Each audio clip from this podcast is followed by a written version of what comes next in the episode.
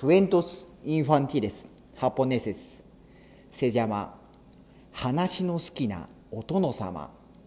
コメンサモス。昔々ある国に昔話の大好きなお殿様が住んでいました。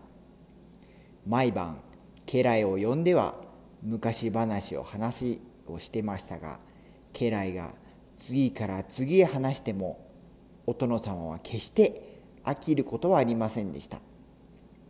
間もなく家来も自分の知っている昔話がなくなってしまいましたので家来は相談の上通りのあちこちに遅れを立てることにしました。お殿様に昔話は飽きたと言わせた者に褒美を与えるというものでした。このお触れを見て国中の多くの人が申しを出てお殿様の前で昔話を話しましたがお殿様は語り部の話が終わっても次から次へと話させるので語り部は話がなくなってしまいました。それだけか？とお殿様語り部は褒美もなく城を去っていきました。ある日お殿様のところへ若い女の人がやってきました。お殿様が飽きるまで昔話を話させていただきます。と娘。本当にわしが飽きるまで昔話を話せるのか？もちろんですとも。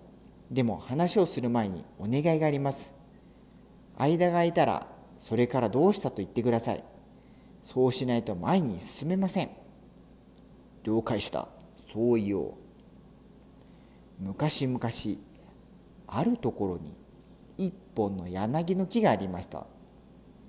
それからどうした？その木の穴にネズミの赤ちゃんがいました。それからどうした？ネズミの赤ちゃんは大きくなってその木の前の橋を渡りました。それからどうした？大きなネズミが土手を上がりキーキーと鳴きました。それからどうした？そのネズミは次の土手を登りキーキーと鳴きました。それからどうした？そのネズミはその次の土手を登りキーキーと鳴きました。それからどうした？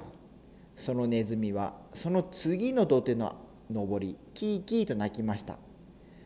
それからどうした？そのネズミはその次の土手を登りキーキーと鳴きました。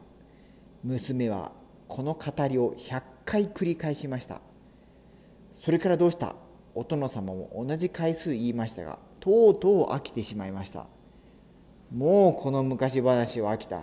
と言ってお殿様はお部屋に戻ってしまったので娘はたくさんの褒美をもらいました。